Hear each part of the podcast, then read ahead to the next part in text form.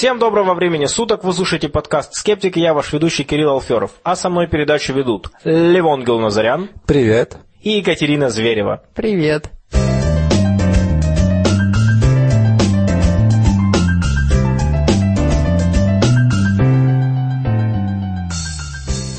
Ну что ж, друзья, лето продолжается, э, и мы по-прежнему с вами в не очень большом составе. Начнем мы с новости, которая касается эпидемии в Африке. И это эпидемия лихорадки Эбола, которая началась в феврале 2014 года, но сегодня, в августе, Всемирная организация здравоохранения объявила это международной чрезвычайной ситуацией. А Подобные чрезвычайные ситуации были объявлены и раньше. В 2009 году эту чрезвычайную ситуацию вызвал свиной грипп. В 2014 году в мае, и, по-моему, мы об этом рассказывали, это была эпидемия полиомиелита. А, Так что ситуация не очень хорошая. Подобные вспышки заболевания уже возникали в Африке, но они локализовались. А сейчас эта эпидемия вышла из одной страны, попала в другие страны, и, в общем, уже довольно большое количество людей умерло. В новостях упоминается что-то порядка тысячи. И заболевание опасно тем, что против него нет лечения и нет вакцины пока что на сегодняшний день. Сейчас в связи вот с такой серьезной обстановкой сразу в нескольких странах вирусологи взялись за разработку вакцины, и в США, и российские вирусологи тоже объявили, что начинают работать. И есть надежда, что какой-то вариант скоро появится. В новостях прозвучало, что заболели два американца, которые находились в этот момент в Африке. И я так понимаю, что они были частью медицинской службы, которая там находится сейчас и пытается каким-то образом лока- локализовать вот эту эпидемию. И их отправили в США на лечение, и прямо на них тестируют вот эту новую вакцину. И вроде бы как они пошли на поправку. Но посмотрим, какое развитие эта история получит. Мне кажется, что в таких случаях важно, чтобы был баланс у истории, чтобы было не слишком много паники, и чтобы было в то же время понимание того, что это серьезная проблема, потому что в наш век самолетов все эти вещи, они распространяются быстро, а вот этот вот вирус, он опасен тем, что он очень долгое время может передаваться. То есть, если человек заболел, то в течение еще очень долгого времени человек может передавать инфекцию. Вплоть до того, что если он сам выздоровел, что бывает очень редко, то он может сам повторно заразиться. То есть, это очень серьезное, очень вирулентное заболевание, и смертность составляет порядка 90%. То есть в большинстве случаев люди просто умирают. Не только нет лечения вакцины, но мы не понимаем многие вещи по поводу этого вируса. Существует пять разновидностей вируса Эбола.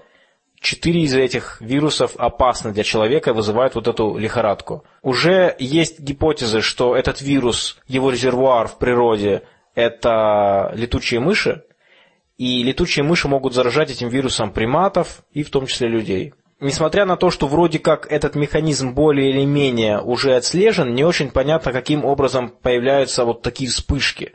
То есть почему в какой-то момент вдруг этот вирус попадает к людям и начинает массово размножаться, хотя, казалось бы, он и раньше присутствовал в этой местности. И есть ответ, почему это произошло, да? Конечно, есть.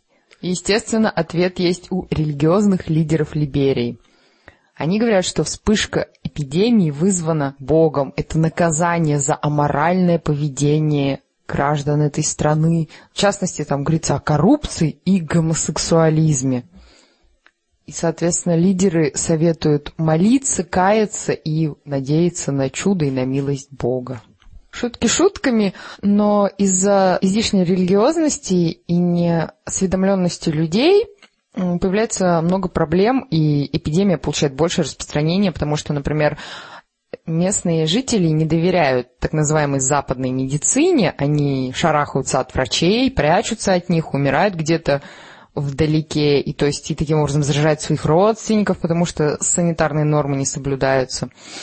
Плюс, например, врачи советуют кремировать людей, умерших от лихорадки, а так как это в данной стране не принято, и у них какие-то другие религиозные ритуалы, которые допускают, видимо, какой-то тесный контакт с умершим от лихорадки, и эти религиозные ритуалы способствуют еще большему распространению этого заболевания. То есть помимо того, что проводятся медицинские какие-то мероприятия, то там еще проводятся, насколько я знаю, скажем так, образовательная, что ли, разъяснительная работа среди местных жителей, что вот вам необходимо все-таки идти к врачам, прислушиваться к их рекомендациям, делать то, что они говорят. Ну что ж, друзья, эта неделя, она знаменовалась еще и довольно бурной дискуссией. Выдалась жаркая неделя, и основное событие это, конечно же, написание Кириллом обзора на сайт scorcher.ru, который вызвал, мягко говоря, бурное обсуждение и бурную ответную критику. И вот то, что должно было быть э, небольшой просто заметкой, переросло в настоящий, как сказать, ну, я думаю, для начала нужно рассказать слушателям, особенно тем, кто никогда не слышал про этот сайт, что за сайт и как вообще так получилось. Э, сайт называется scorcher.ru. На этом сайте очень большое количество разнородной информации. Немало людей говорили, что попадали на сайт за счет того, что читали разные обзоры псевдоученых, каких-то там целителей, э, читали мифы и вот всякие такие вещи. То есть, казалось бы, тот материал, которым часто занимаемся мы, другие популяризаторские сообщества. Э, но также на сайте находится громадное количество некой вроде как научной информации – Прежде всего, фокус сайта на психофизиологии и нейрофизиологии, но также на сайте содержится информация по физике, по молекулярной биологии, по астрофизике, по квантовой физике. Все это позиционируется вроде как в виде каких-то статей. Немало известных блогеров, которые занимаются наукой и популяризацией, дают иногда ссылки на этот сайт, на какие-то списки публикаций, которые там находятся. Ну и как вообще мы столкнулись с этим сайтом?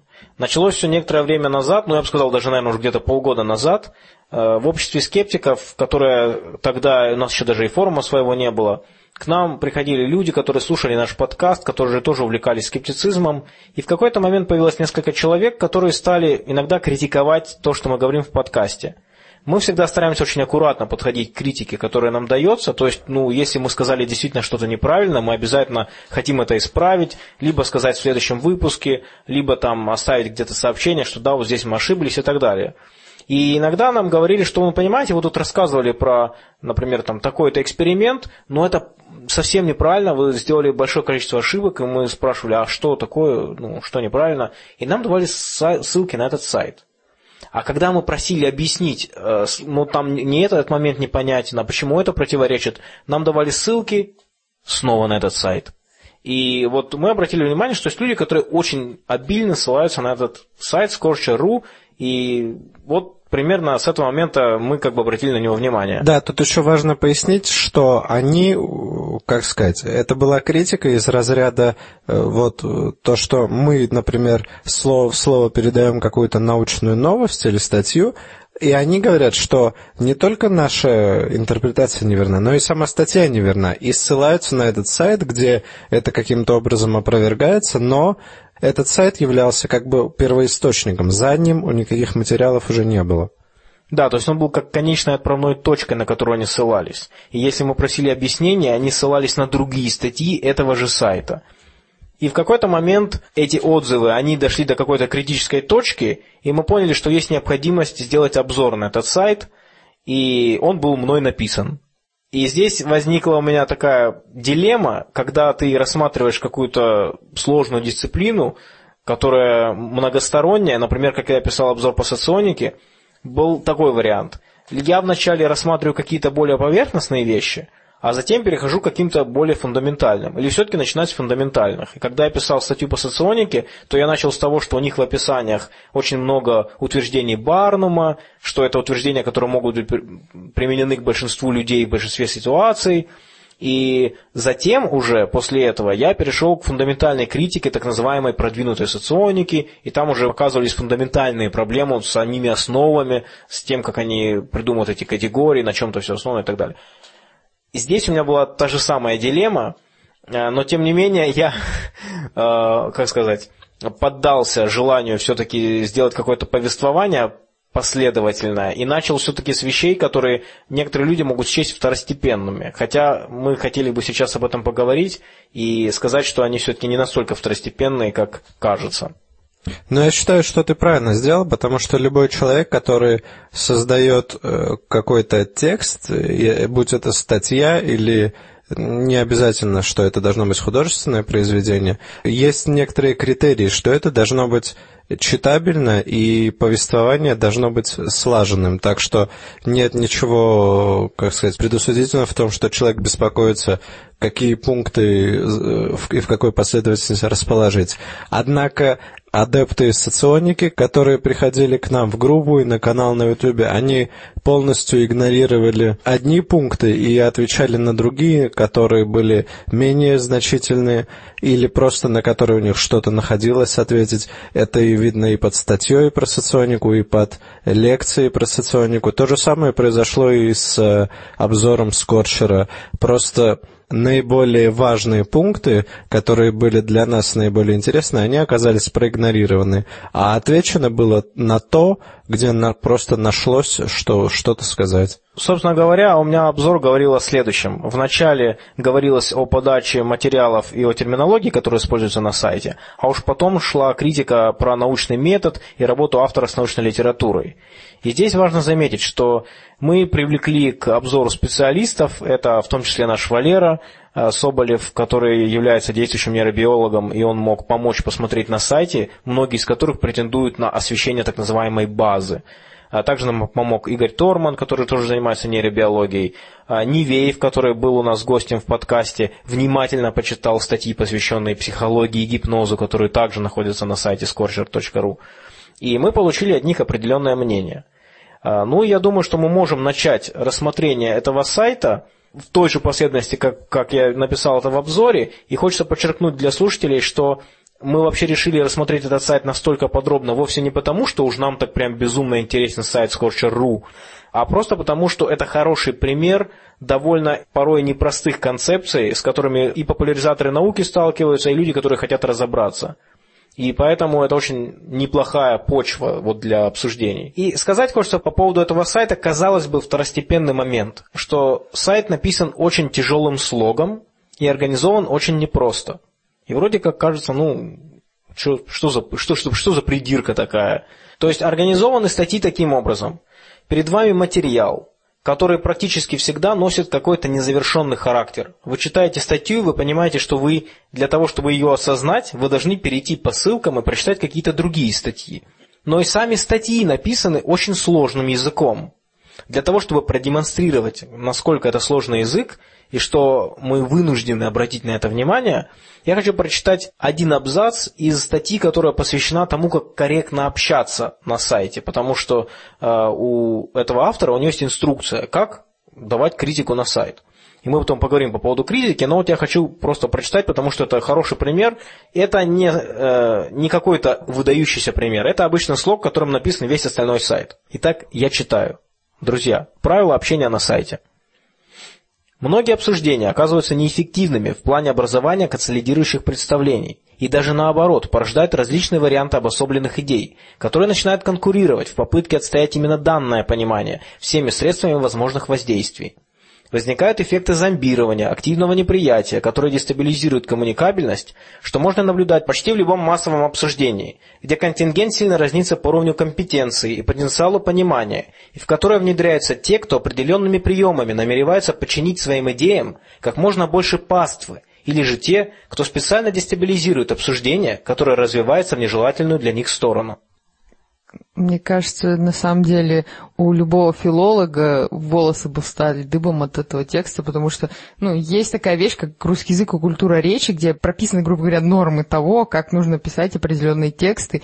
Это раз. И во-вторых, человек использует кучу умных, страшных слов, типа дестабилизирует коммуникацию. Но я заметила, он говорит, дестабилизирует коммуникабельность. Что это значит? Коммуникабельность – это качество человека – то есть он, он, наверное, хотел сказать коммуникацию, но неправильно употребил слово. И уж если он такие, в принципе, простые слова употребляет неправильно, что нас ждет дальше? Да, ну, ведь получается дело не в том, что сложно написано или не сложно, но если э, реальные ошибки в тексте, то ну, это уже более серьезная претензия, чем просто непонятность. Автор как бы объясняет это тем, что очень сложный материал. Но естественно, что претензия состоит не в этом, а в том, что сложен сам слог. И здесь, например, в этом тексте то, что на сайт приходят тролли и портят общение между людьми, можно сказать вот именно так, а не теми словами, которые говорил он.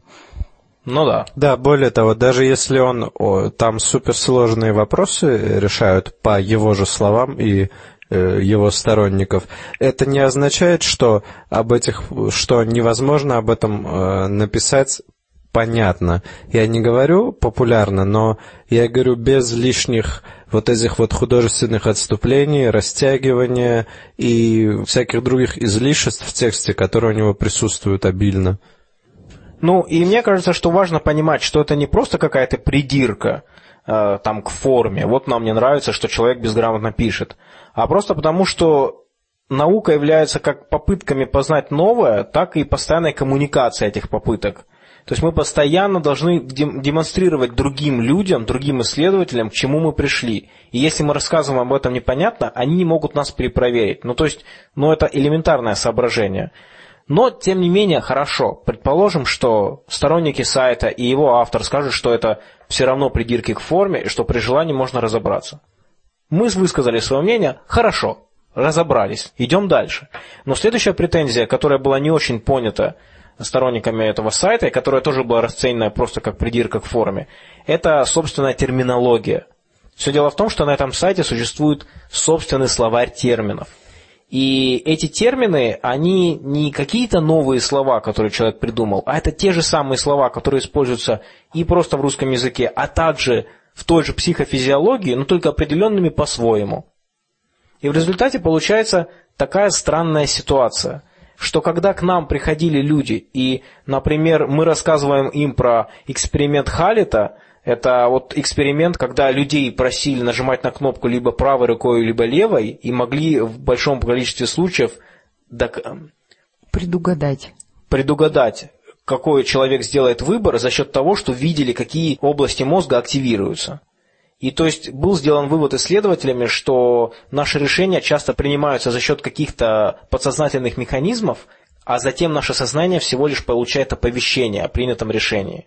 Это очень известное исследование. Не все согласны с выводами, которые ученые сделали, но тем не менее это легитимное, корректно поставленное э, исследование, нормальный эксперимент – и к нам приходили люди, говорили, что это чушь. Вот как Левон говорил, что не, не только наш рассказ про это чушь, но когда мы давали ссылку на исследование, нам тоже говорили, что это чушь. А получалось это очень часто, потому что люди пользовались совсем другими терминами. То есть слово «сознание» они понимали совсем по-другому. И когда они писали свое определение слова «сознание», мы не могли понять, откуда это взято. И, и здесь э, возникло такое желание продемонстрировать, может быть, абсурдность ситуации. Вот, например, представьте, что мы определяем слово «человек», будет теперь оно означать, ну, скажем, рыбу. И вот э, Ливон мне рассказывает историю. Что сегодня на улице я встретил интересного человека. Секундочку. Подожди, можешь сейчас повторить это? Я встретил человека на улице. Ливон, но это же чушь! Это же чушь! Я, я не понимаю, это, это псевдонаучная ерунда. Люди, они живут в море и плавают. Ты не можешь встретить человека на улице. Только разве что, если он был в аквариуме. У меня бы сейчас минутка занудства. Кирилл сказал, что части мозга активируются, а на самом деле нужно было говорить активизируются. Просто слово активировать, оно используется в плане, что кто-то активирует что-то, а само что-то может только активизироваться. Но опять же, в защиту Кирилла можно сказать, так как это все-таки речь разговорная, которую нельзя потом посмотреть и исправить, то, в принципе, в разговоре это допустимо. Но уж если вы пишете текст, который вы можете исправить, тем более в век компьютерных технологий, когда это вообще без проблем, не надо все переписывать заново, все-таки текст должен быть однозначным и правильным. Есть словари самого разного рода, где написано определение понятий, и нужно все-таки употреблять слова, сообразно этим определением. Да, и люди не только должны понимать, э, что там написано, но еще разные люди должны понимать примерно одно и то же из текста. Все-таки ученые собирают всякие симпозиумы, конференции о том, чтобы определиться с какими-то терминами. Что, например, что такое вид?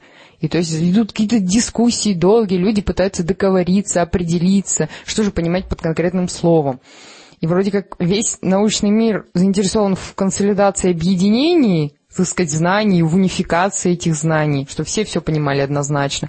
А тут мы наталкиваемся на группу людей, которая претендует на научность, но при этом отгораживается от всего остального научного мира тем, что создает свой мир определений понятий и зачем-то и себя ограждает от внешних знаний, и также, скажем, внешних ученых ограждает от возможности понять их. Это при том, что они не являются исследователями и экспериментаторами, и они не открывают никаких новых научных областей, и все их материалы – это, по сути, обобщение того, что уже написано во всяких там научных источниках, где другая терминология, и они в своем обобщении используют терминологию, которая полностью отличается от источника, где они материал черпают, и таким образом получается полная каша. Но еще здесь можно сказать, что имея собственную терминологию, очень легко тогда критиковать любую науку. То есть ты смотришь статью реальную и говоришь, ну, ребят, ну это ж чушь. Показываешь свои определения, и согласно этим определениям, действительно, может быть, это чушь получается. Да, только э, откуда человек, э, писавший свою статью, знает о существовании твоего суперсловаря? То есть, получается, человек написал статью, Скорчер на него ссылается, но при этом человек не может... Ну, получается, он сам не знает, что он писал. Раскорчер берет его информацию и переиначивает ее. Ну, тут наверняка можно, автор может оправдаться, что на самом деле определения у него те же самые, что просто он более тонко понимает эти моменты, что сознание он определяет отлично от других определений, не потому, что оно другое, а потому, что он более тонко его понимает. Но я, по крайней мере, могу сказать одно, что его собственные читатели на форуме ему говорили, что его определение, в частности того же сознания, не соответствует определениям вне сайта. И это все-таки проблема. И люди, которые не видят, что это проблема, они не понимают, что, как работает наука, и что наука – это постоянная коммуникация. Кстати, мне кажется, мы сами понабрали слов из этого абзаца, теперь все время говорим коммуникация, консолидация, унификация. Э, так, но я, я думаю, достаточно про терминологию. В обзоре э, слушатели могут почитать. Я более подробно описал, почему это важно, и в том числе э, привел конкретные примеры там. Но вообще говоря, вот этот вот автор, как правильно Ливон сказал, он пытается использовать то, что называется аксиоматическим методом – то есть, когда аксиома определяется не так, как мы привыкли, она определена там в геометрии где-нибудь, да, или в математике, а когда в качестве аксиома берется некое Заранее доказанное утверждение? Ну да, ну да, как бы хорошо проверенное эмпирическое утверждение, и на основе него уже делаются дедуктические выводы. И в принципе, в принципе, сам метод, в общем-то, легитимен. А если употребить нормальное слово, то корректен. В общем, применим. А, да. Другое дело, что в биологии, физике, как правило, такого рода метод, он систематически пока никем не применялся. Поэтому это уже новшество, которое автору стоило бы подчеркнуть, что вы знаете, я вообще говоря, использую, пытаюсь использовать аксиоматический метод в применении к психофизиологии. Но этого нигде не сказано, зато есть список аксиом. И я предлагаю почитать несколько вот таких вот аксиом, посмотреть, что они себя представляют. Э, итак, э, список аксиом, одна из аксиом называется «Этапы развития». И я зачитаю эту аксиому. «И в кого он такой? Откуда в моем ребенке такое? Ведь никто не учил его этому». Ну и характер. Типичные реакции всех без исключения родителей, не так ли? Учеными еще в XIX веке установлено, что лишь 30% в характере человека можно отнести за счет наследственности, и 70% за счет социальной среды, то есть обстановки в семье, нашей с вами повседневной реакции на те или иные поступки малыша. Так что прошу прощения за прописную истину, но большую часть характера нашего ребенка мы формируем сами, и, увы, в основном неосознанно. Предлагаем вашему... И поехали дальше. И вот это идет несколько абзацев. Всех без исключения родителей. Это просто шикарная фраза, по-моему. Как он умудрился проверить несколько миллиардов человек? Да, то есть, и это, это выдается как аксиома. Причем на самом деле это написал не он. Это статья, видимо, э, по стилю изложения из какой-то газеты или журнала Е. Щербакова «Этапы жизни ребенка. От доверия до активности». Причем, если нажать на эту ссылку, то она ведет на тот же сайт Скорчера и ту же самую статью, которая просто перепечатана. Я могу предположить, для чего это делается. Просто этот человек в некоторых источниках указывается как SEO-оптимизатор. Соответственно, для оптимизации своего сайта он хотел повысить сайту и страницам так называемый PageRank. Это определенный показатель сайта, который так называемый вес страниц, то есть который рассчитывается из количества страниц, ссылающихся на эту страницу, и минус страницы на который ссылается эта страница. То есть там каким-то хитрым образом Google высчитывает вот этот вот рейтинг, грубо говоря, отдельных страниц, и потом рейтинг в целом сайта. И, то есть, собственно, раньше было очень важно все оптимизации, чтобы на тебя ссылалось много, и в, в том числе и внутренних было много ссылок, то есть со своего же сайта на каждую страничку, чтобы было много ссылок. И плохо было, когда ну, со страницы было много ссылок куда-то во внешние ресурсы. То есть, возможно, поэтому он перепечатывал какие-то тексты с других ресурсов, чтобы ни на кого не ссылаться. То есть, чтобы брать чужой материал, но весь вот этот вот вес, и чтобы рейтинг повысить своему сайту. И, соответственно, возможно, поэтому как раз многие люди в поисках информации по психофизиологии находили этот сайт, потому что он на данный момент котируется в поисковых системах. Я так понимаю, среди этих так называемых аксиом э, есть еще несколько, которые, по сути, что-то вроде вырезки из газет, э, какой-то художественный материал. Ну да, у него там еще есть там какая-то, например, башня молчания Павлова, где рассказывается про то, что в процессе изучения условных рефлексов у собак Павлов некоторых собак помещал в особую башню, где они были изолированы от внешнего мира. И тоже ведется такая статья. Ощущение, опять-таки, что это некая либо статья из газеты, либо он сам что-то как-то так описал. Но самое главное, что мы если когда говорили про тяжелый слог изложения и свои термины, ну, в конце концов, мы могли сказать, ну, ладно, ну, чудак такой, решил придумать свои термины, ну, хорошо пишет странно, то здесь уже речь идет о конкретно научной деятельности, и здесь мы видим проявление непрофессионализма. То есть настоящий исследователь который имеет образование, который знает какие-то стандарты э, исследований, который знает, что ему нужно будет общаться с коллегами, он уже никогда не напишет такого рода аксиомы. А у него есть определение понятия, что такое аксиома в ЮЛ?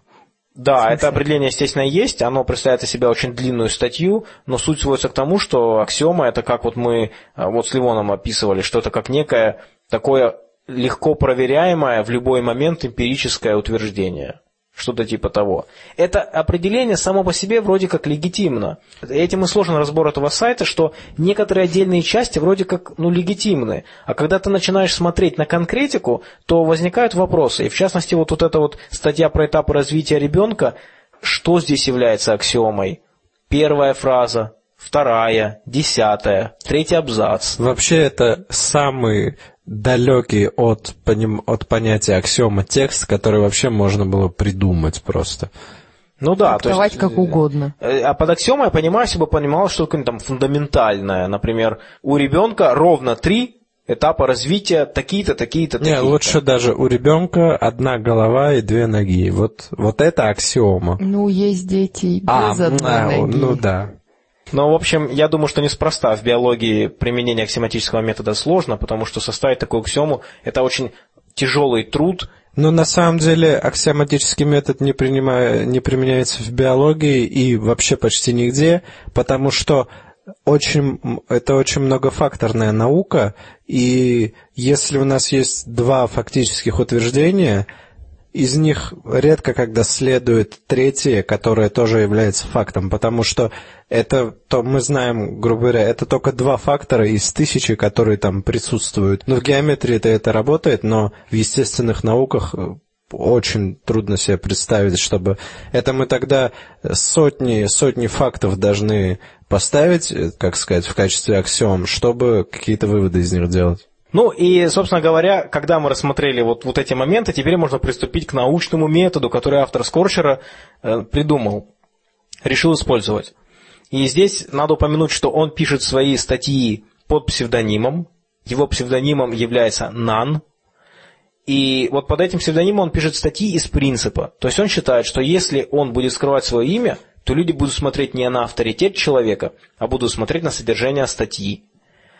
И хотя это само по себе, мне кажется, довольно спорный подход и надуманная проблема, но тем не менее он вот рассказывает о том, что он не хочет публиковаться в рецензируемых журналах, и что сайт специально построен таким образом, чтобы он легко находился в интернете по тематическим запросам, и что рецензировать может каждый в обсуждении, или в виде рецензии на сайте, или... Но не скрытно. Но не скрытно написано здесь, да.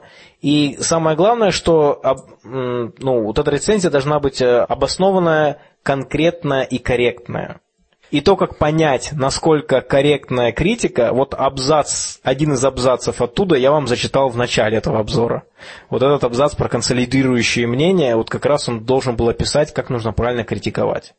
Так что слово «корректное» – это тоже свое слово, которое имеет определенное значение именно на этом сайте. Но самое главное, что псевдоним не позволяет сделать, так это проверить, есть ли у автора какое-то образование, какой-то опыт работы исследовательской. И если вы считаете сайт – то создается устойчивое впечатление, что человеку кажется, будто научная дискуссия, она вся состоит исключительно в рецензировании, которое производится, когда человек печатает статью. То есть, например, предположим, что Катя решает напечатать статью в журнале Nature. И вот она составляет эту статью, аккуратно все делает и отправляет в журнал, и там рецензенты смотрят на эту статью, они думают, о, какую мощную и серьезную работу провела Катя – и говорят, пускаем, и ее статью печатают в журнале. И вот по общению с, со сторонниками сайта и с его автором создается впечатление, что им кажется, что это и есть научная дискуссия, которая после публикации в журнале заканчивается.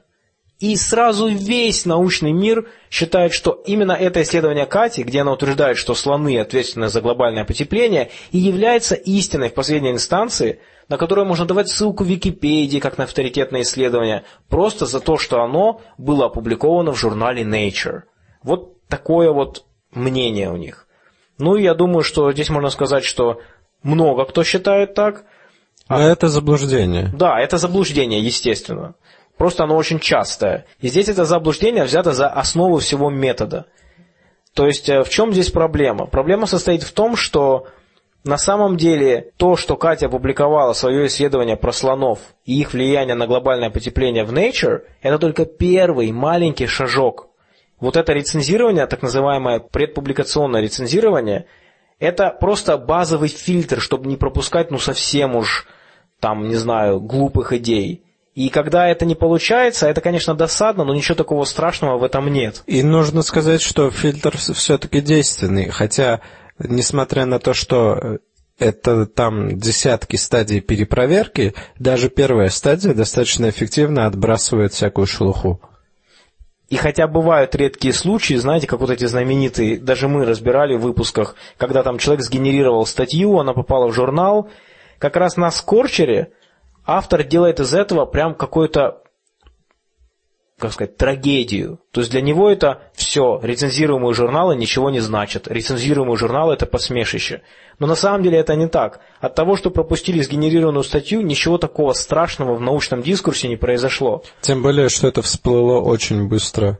Именно. То есть, когда Сиролини опубликовал свое исследование про вред ГМО на мышах, Через некоторое время специалисты обсудили эту статью, решили, что она содержит большое количество ошибок, и статью отозвали. То же самое касается исследования Эндрю Уэйкфилда. Так это еще исследования, которые хоть какую-то форму имеют. А когда мы просто пишем какую-то ерунду и ее по ошибке, просто по человеческой ошибке пропускают, в этом вообще ничего страшного нет. Но именно из-за таких претензий к рецензиям и к системе рецензирования от автора Scorcher.ru, и создается впечатление, что ему кажется, что на этом дело заканчивается. Причем, если бы научный метод не работал реально, автор Скорчера сам бы никогда не узнал, что такая вот псевдостатья попала в журнал. Ну да, ее-то опубликовали тоже в рецензируемом журнале авторы вот этого исследования. В рамках работы над методологией, опять же. И основным процессом разбора научной работы является уже постпубликационный ревью. То есть, например, кто-то взял и посмотрел на Катину статью и подумал, так, секундочку, слоны влияют на потепление, а ну-ка я перепроверю некоторые ее расчеты и утверждения. К тому же в процессе выяснилось, что Катя политически ангажирована, и она подставила слонов, чтобы спасти енотов, которые реально ответственны за глобальное потепление. Котиков. Но суть истории в том, что после того, как ученый опубликовал статью, на самом деле процесс диалога с другими учеными только начинается. И этот диалог идет часто не один год, а иногда даже и десятки лет, когда дело касается очень серьезных и сложных исследований. После того, как человек опубликовался, другие ученые перепроверяют, критикуют, он дополняет свои исследования. Даже когда у нас есть случай получения учеными Нобелевских премий, обратите внимание, что они получают их иногда даже через 20 лет после своего открытия. То есть это не быстрый процесс. И поэтому представление о функции научной публикации у людей, которые читают Scorcher.ru и активно поддерживают его вот методологическую концепцию, они просто неверны, представления эти. При этом ясно, что у этой системы лицензирования есть свои проблемы, и люди постоянно экспериментируют. Вот они генерируют эти статьи, чтобы улучшить филь- фильтрацию, или решить, что она может быть не нужна. есть журналы, которые стараются не рецензировать, тоже экспериментируют с этим. Но автору Scorcher.ru это, похоже, неизвестно, и он пытается решить проблему научной методологии, как он ее видит, простым способом, позволить свои работы рецензировать дилетантам, которые приходят читать на его сайт. Ну, то есть это, мне кажется, вообще не решение, и то состояние рецензирования, которое есть сейчас, гораздо лучше. Ну, никакого рецензирования на то, что нам называют своими работами, не происходит, потому что вот Кирилл рецензировал, все видели реакцию. Это была как раз корректная рецензия на, как сказать, на методы, с которыми он работает. И э, Нан назвал это, как он назвал это? Он сказал, что я опорочил его сайт. Да, и потребовал убрать порочащие материалы с нашего ресурса. В общем, рецензирование, то, как он сам это хочет видеть, оно сводится к тому, что какие-то люди, которые его читают, некоторые пишут положительные отзывы, и он их оставляет, кто-то пишет отрицательные отзывы, он их банит, может, не банит, ну... Ну, либо там какие-то мелочи он, может быть, и поправляет, но не принципиальные. Ну да, это как в советское время. Можно критиковать отдельные недостатки, но общий курс нельзя. Последний такой пункт, который хочется в формате подкаста упомянуть, чтобы не слишком все это растягивать, состоит в том, что самая большая, но в то же время неочевидная для дилетанта исследовательская ошибка – это неумение делать обзор по научной литературе. Все дело в том, что для того, чтобы начать делать какое-то исследование, человеку, как правило, нужно понять, в каком на какой стадии находится наше понимание вопроса. И исследование научной литературы иногда занимает год, два, в серьезных исследованиях три года. И эти вещи даже публикуются, и они полезны для научного сообщества. И только когда этот вопрос всесторонне рассмотрен, человек приступает к какому-то конкретному эксперименту, например, или каким-то вычислениям. А в данном случае мы видим, что некий теоретик-дилетант выдергивает отдельные исследования, затем увязывает их в канву своего повествования и получает нужный результат. И я в обзоре привожу пример касаемо функции сна. Он говорит о том, что функция сна несет выделение значимого в опыте человека. Я, честно говоря, именно такой формулировки нигде не встречал, но гипотез существует много. И ошибка, которую здесь автор Скотчер.ру делает, состоит в том, что он утверждает это не как одну из гипотез, а он утверждает как факт. Вот функция сна такая, точка. И он приводит несколько подтверждающих исследований. Но если мы посмотрим на ревью, которые сделаны профессиональными учеными, а я их предоставляю в обзоре несколько, то там черным по белому говорится, что консенсуса нет. Есть много разных гипотез, все они в той или иной степени поддерживаются исследованиями, но конечного вывода пока нет. И на сегодняшний день он, собственно говоря, еще не настолько близок. То есть это не то, что доказательства все ведут в одну точку. Нет, пока что это еще не паханное поле, так скажем. Но, тем не менее, на основе своих выводов этот человек делает какие-то последующие выводы. То есть, понадергав каких-то исследований, он считает, что это и есть его научная работа. Хотя на самом деле специалист скажет, что это ерунда. Так с научной литературой работать нельзя. Ну, получается, это подтасовка фактов. Фактически да. То есть человек выбирает то, что ему интересно, игнорирует гипотезы, которые его не интересуют, и выдает свою гипотезу. Опять-таки, я вот этой гипотезы нигде не видел про значимость. То есть это может быть даже вообще его личная гипотеза. Но, тем не менее, вот он ее выдает за научный факт. Да, и потом тысячи страниц на его сайте ссылаются на это его изречение как на уже доказанное нечто и используют это в качестве аксиомы. Совершенно верно. В частности, на это э, ссылается статья, которая наделала много шума среди любителей осознанных сновидений, где он говорит о том, что осознанные сновидения наносят вред. И одна, одно из обоснований этого утверждения является вот эта статья про функции сна, которая фактически, мы видим, является просто гипотезой. Ну, он там в этой статье про осознанное сновидение, он позволяет себе еще более вольные, как сказать, заявления. В частности, я сам лично видел цитату из него, что ведение дневника сновидений в той или иной степени нарушает там как-то психику, вплоть до того, что человек перестает отличать сны от реальности. Но только неизвестно, на каком основании он принял это решение и где клинические там какие-то доказательства этого. В общем, слушатель может почитать этот обзор, он у нас есть на сайте skepticsociety.ru и составить свое мнение, но большую часть вот каких-то аргументов мы высказали. А дальше начинается самое интересное. И самое интересное состоит в реакции на критику. И эта ситуация показала мне в очередной раз, насколько все-таки важно иметь вот это вот официальное научное сообщество и насколько важны эти кажущиеся некоторым людям формальные научные правила. Э, люди, которые работают в реальных исследовательских институтах, университетах, они привыкают к критике. Для них это норма. Причем это не, не значит, что им это приятно.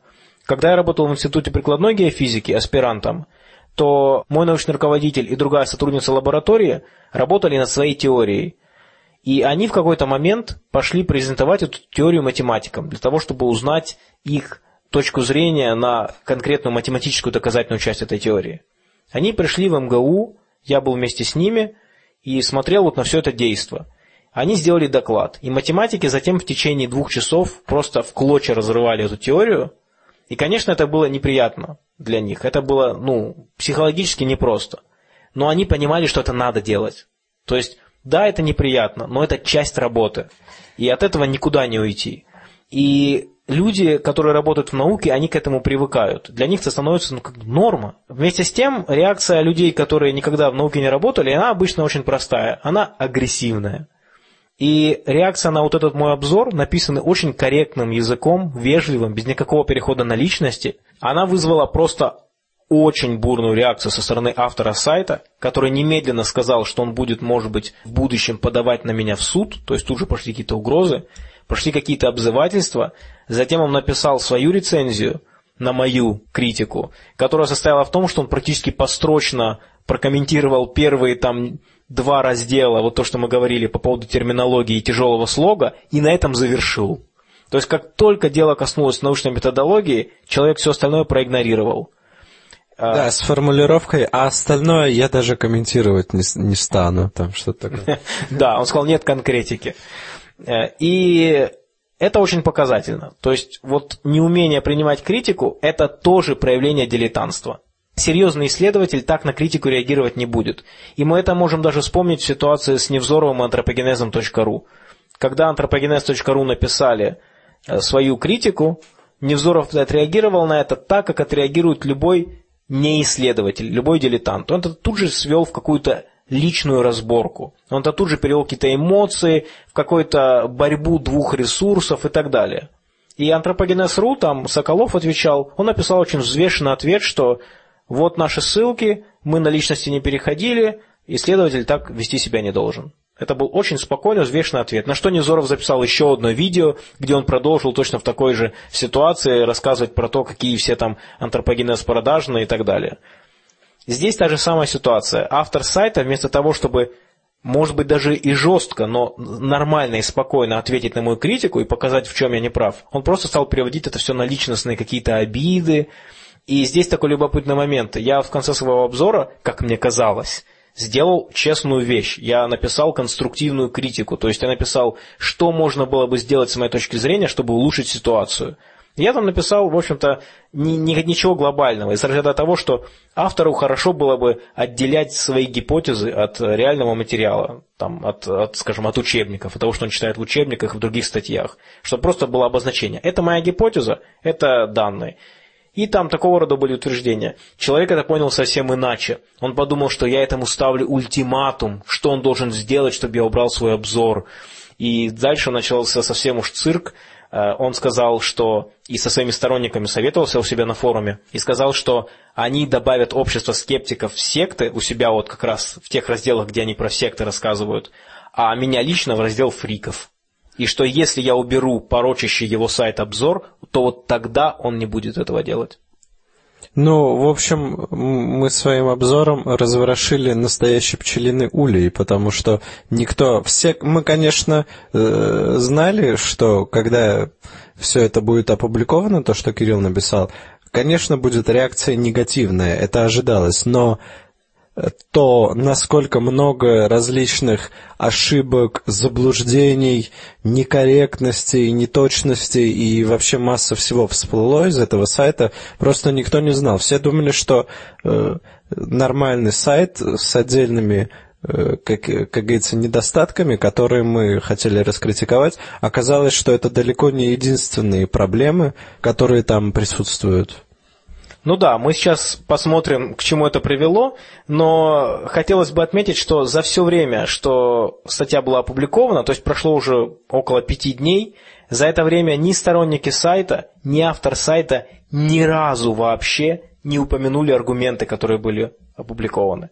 То есть все, что мы говорили с вами по поводу терминов своих, ну, за исключением того, что он сказал, что у каждой дисциплины есть своя терминология, что не объясняет, почему он не стал использовать терминологию психофизиологии, а стал использовать свою. Не он же психофизиологию изобрел. За исключением этого ответа, все остальное, что мы сейчас с вами говорили про рецензирование, про обзор научной литературы, это ничего не было прокомментировано никем. Зато придрались к моей первой фразе. А в статье сказано, что я начинаю обзор с того, что говорю, что Scotcher.ru это сайт, который ведется одним человеком, и мне написал один сторонник, сказал, а вы не правы, он не одним человеком ведется, там есть еще два админа. И мне сам автор Scorcher.ru тоже это написал в своем обзоре. Он сказал, нет, это ложь, я не один занимаюсь этим сайтом. Да, еще у тебя была фраза, что э, сайт располагается на домене Scorcher, но называется Farnit. И это было расценено как кри... это предложение было расценено как уже начало критики. И нам лично объяснил, что это совершенно нормально, что название сайта не совпадает с написанием домена, и не надо докапываться до таких вещей. Хотя на самом деле это замечание, я, кстати, его перефразировал, чтобы не создавалось ощущение, что это какой-то наезд. Я это сделал для того, чтобы читатель, когда читал цитаты с этого сайта, понимал, что вот этот форнит или форнит... Это имеется в виду скорчер. Да, да, это имеется в виду скорчер. Это единственное, для чего я написал эту фразу. Ну и вообще любое ревью с этого должно начинаться, с названия того, на что ты пишешь ревью, так что... Но вот это вот прием когда обращают внимание на какую-то мелочь, которая вообще не имеет отношения к основной критике и фокусируются исключительно на ней, он на самом деле уже известен. И Катя нам сейчас расскажет про копченую селедку. Да, я не знаю почему, но этот прием называется именно так. Копченая сельдь.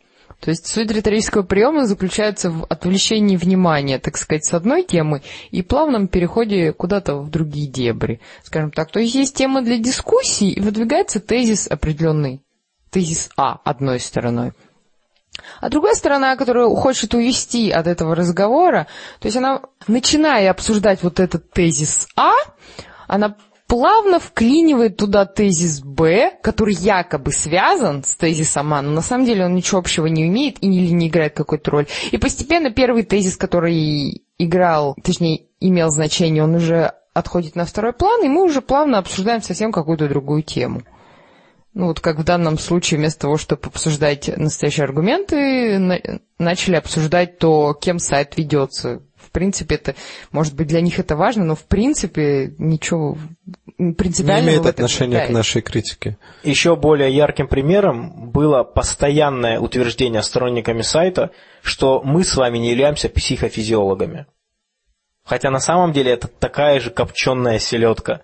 Да, но Кроме того, что это не аргумент, тут еще надо сказать, что и Нан тоже не является психофизиологом. И более того, мы так и не узнали, кем он является, кроме того, что он SEO-оптимизатор. Самое-то главное, я думаю, что слушатели могут оценить. За все время, что мы рассказываем про этот сайт, мы фактически не прибегали никаким специальным знаниям по психофизиологии. Мы с вами все время анализируем этот сайт с точки зрения научной методологии и процессов научного там, прогресса, научного исследования. Мы с вами говорим про терминологию, про то, как ее принято использовать. Мы с вами говорим про то, как рецензируются журналы, для чего не нужно каких-то специальных знаниях по психофизиологии. И дальше, когда мы рассуждали, например, про функции сна, мы это рассуждали не с точки зрения психофизиологии, а с точки зрения консенсуса, с точки зрения э, там, каких-то там ревью, что вот нет консенсуса, а человек говорит, что есть.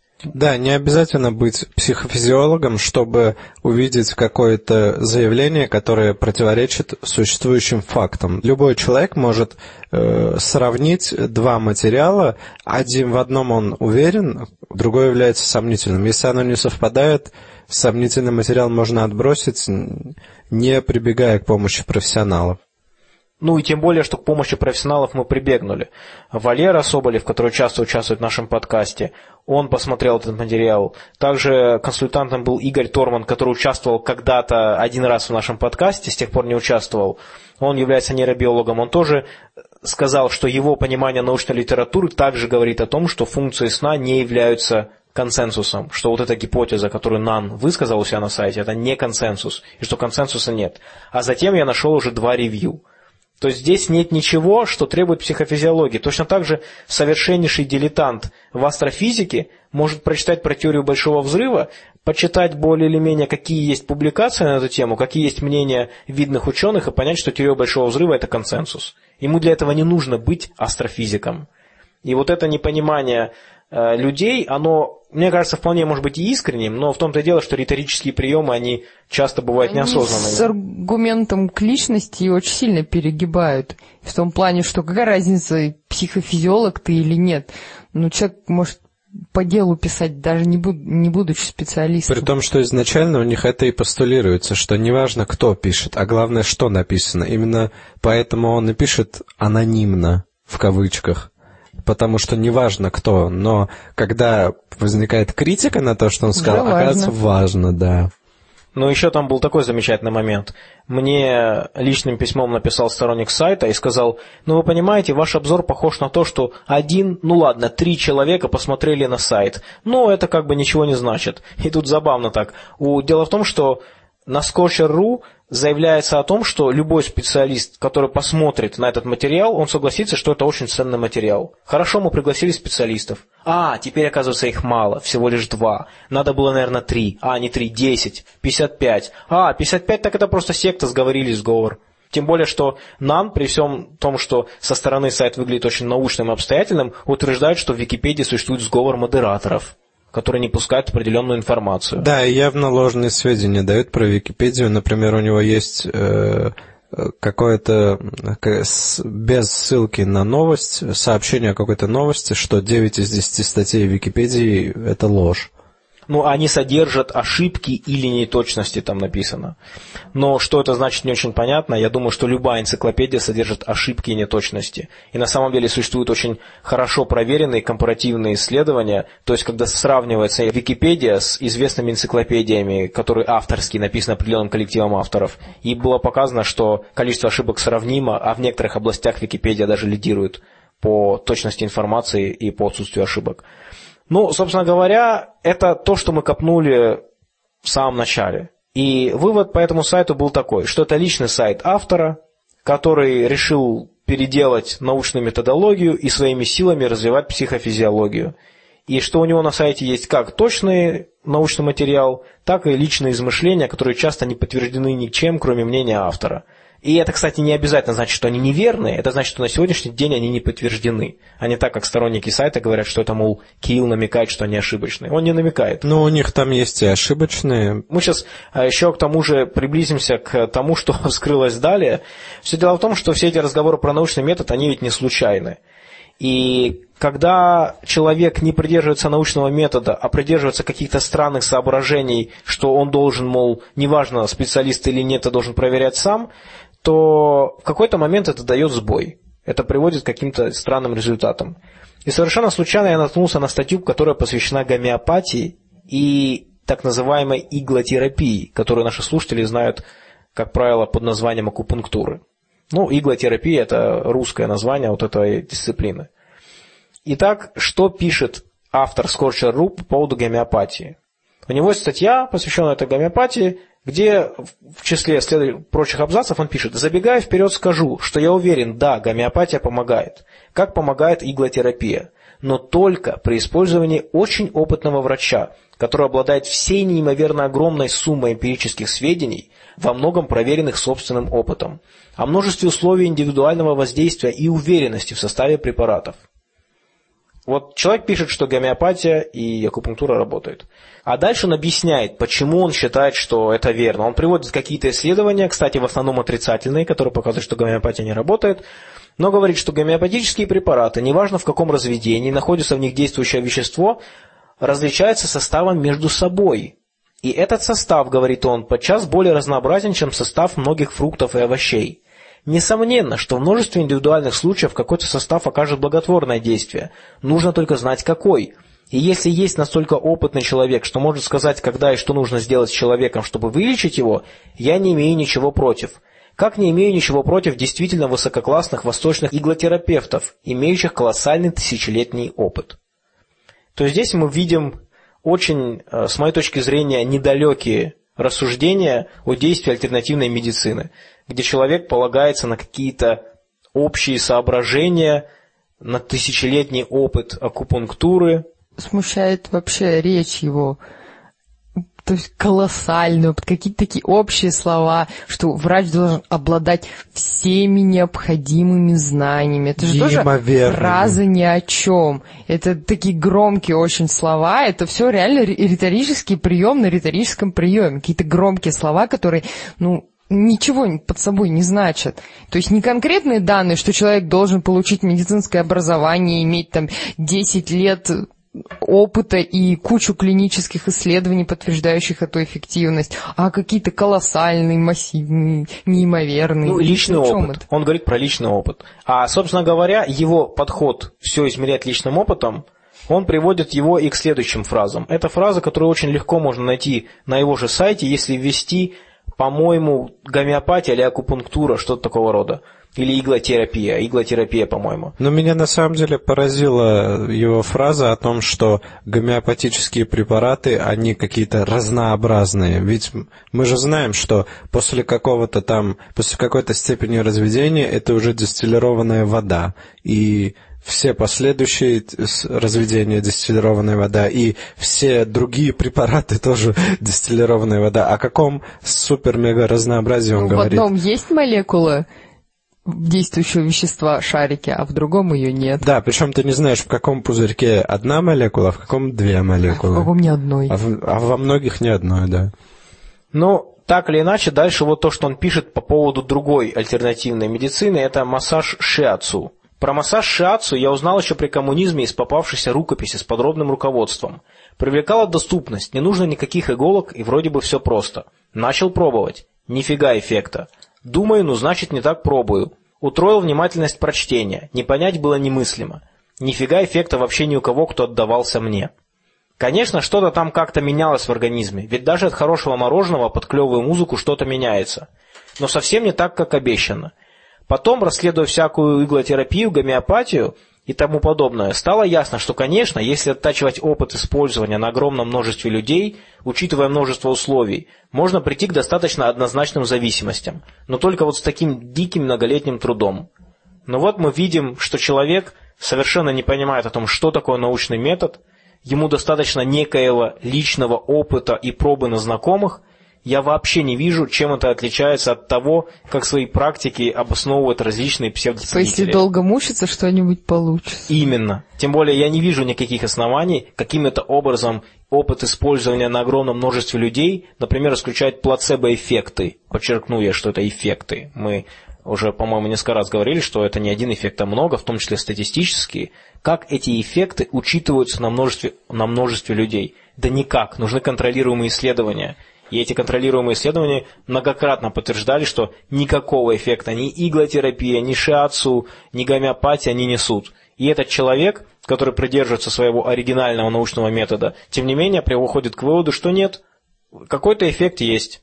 В общем, так же, как он голословно и безосновательно утверждал, что гомеопатия работает, так же голословно и безосновательно он утверждает, что вот этот массаж не работает. В итоге где-то 2-1 он не угадал, да? Не, он, по сути, фактически, мне кажется, этот абзац говорит о том, что он работает, если оттачивать опыт. А, Он- то есть 3-0. Да, 3-0 3-0. в пользу мракобесия. Ну и хотелось бы напоследок немножко конкретики дать по поводу того, как этот человек общался с одним из скептиков. Какая-то девушка пришла на его форум после нашего обзора, на котором происходило это общение, и о котором я узнал благодаря, кстати говоря, стороннику сайта, который изначально полгода давал нам ссылки. Э, Так вот, я поглядывал на этот форум, потому что интересно было почитать, какая критика, и вы уже узнали, что это за критика была. Тем не менее, к ним на форум пришла девушка, скептик, которая захотела поговорить с ними и узнать, почему они настолько агрессивно восприняли критику. И попытаться как-то, видимо, смягчить диалог. Я не знаю, какие у нее, какие у нее, какой у нее был интерес в этом, но она стала приводить конкретные аргументы и говорить о том, что, ну, в общем-то, некоторые предложения в этом обзоре, они, в общем-то, довольно ну, разумные. И, в частности, она привела вот как раз один из выводов, что э, я написал, нужно развивать навык работы с научной литературой, а также ориентироваться на уже существующие обзоры, явно указывать ссылки на используемые обзоры. Это написал я. И она процитировала это э, и сказала, ну вот это хороший пункт как бы его нужно, ну почему, почему вы считаете, что это плохой, плохая идея? Так вот, он и в числе прочего, когда отвечал на ее вопрос, взял мои слова, ну, можно сказать, ее слова, да, на форуме, и переиначил по-другому. И он написал следующее. Хочется, чтобы ваш навык работы с существующими источниками фактических данных и обобщающих работ стали еще более эффективными. Как бы процитировав ее фразу, то есть переделав полностью сообщение, и он ей написал «Спасибо». То есть он переделал мою фразу из обзора под как бы хвалебную, что как будто бы у вас материал, у вас и так был подход к научной литературе хороший, сделайте его еще более эффективным, и под ним написал спасибо. То есть это, это, я не знаю, это просто какая-то комическая нечестность уже. Ну, то есть, ну, как вообще так можно себя вести? Мне интересно, что его читатели спускают ему это с рук, и э, если они хотят реально развиваться, э, не со- они должны, как сказать, более внимательно относиться к тому, как автор реагирует на критику и э, что он ведет себя интеллектуально нечестно. Вероятно, он хотел показать, что вот так надо было написать эту фразу, и что так, как она написана у меня, это написано, например, неконструктивно. Но на самом-то деле получилось, что он изменил ее смысл, и что в его случае, опять-таки, получается, что он уже хорошо работал, и ему нужно сделать более эффективно. В то время, как я говорю о том, что, извините, вы, не, вы просто неправильно подходили вообще.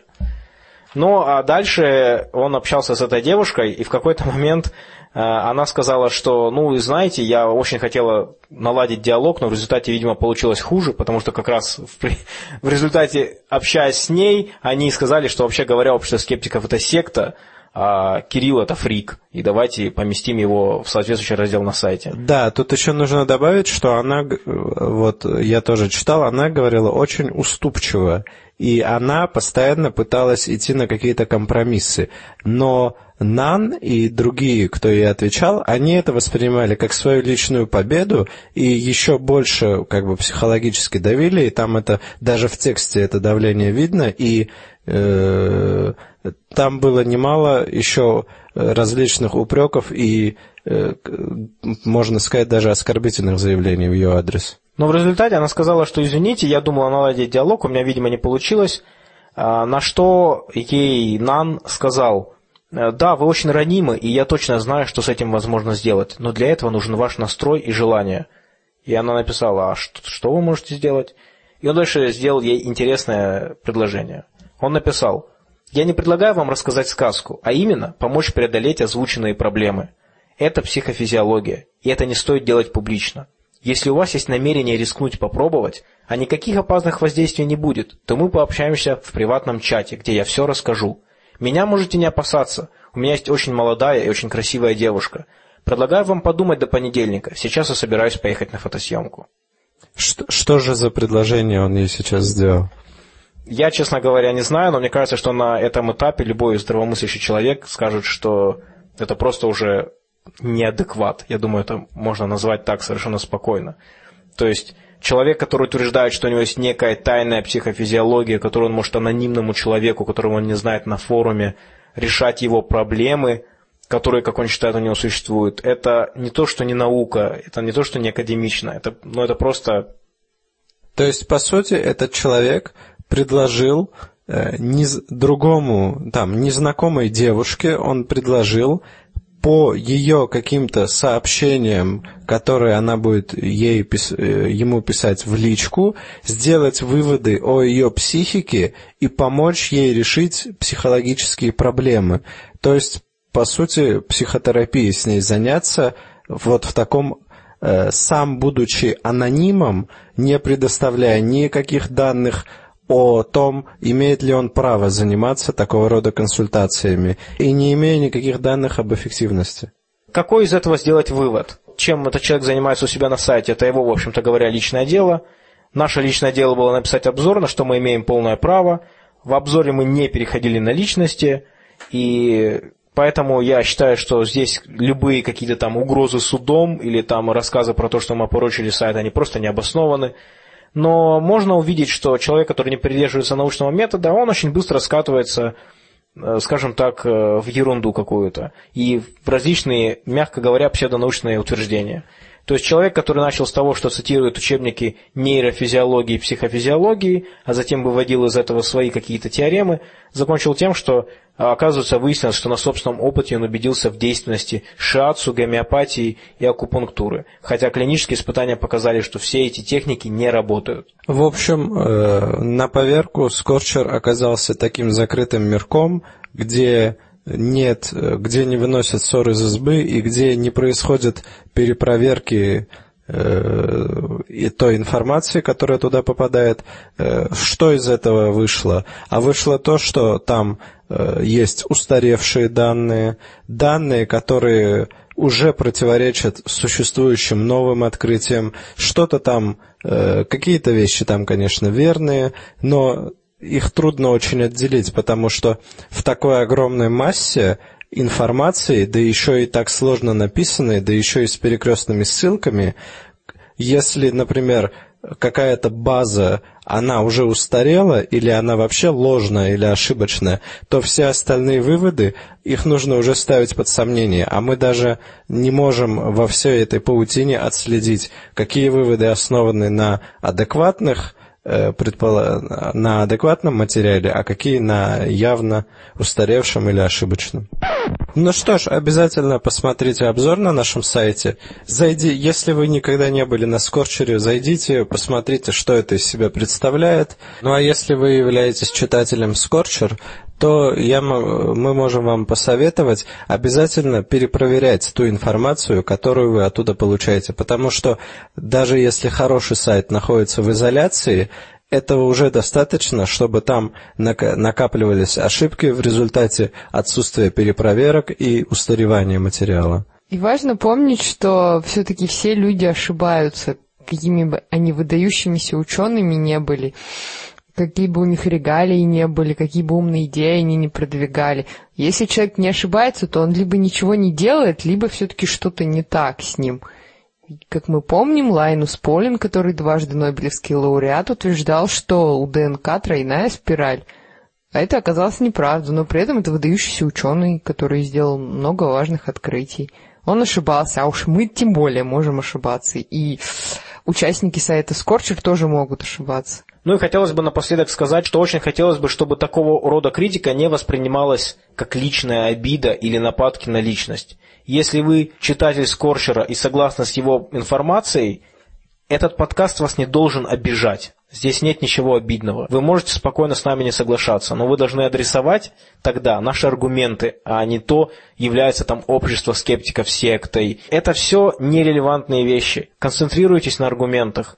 И тогда, вероятно, эта дискуссия станет не такой вот странной какой-то войной ресурсов, а станет обычным э, разговором исследователей, которые пытаются понять, э, где истина. А поэтому ставьте нам лайк. Мы, конечно же, готовы э, как Кирилл сказал, ответить на любую адекватную критику, и, сюда, и мы любим критику, так что подписывайтесь на наш канал. Всего вам доброго. Всем пока. До свидания.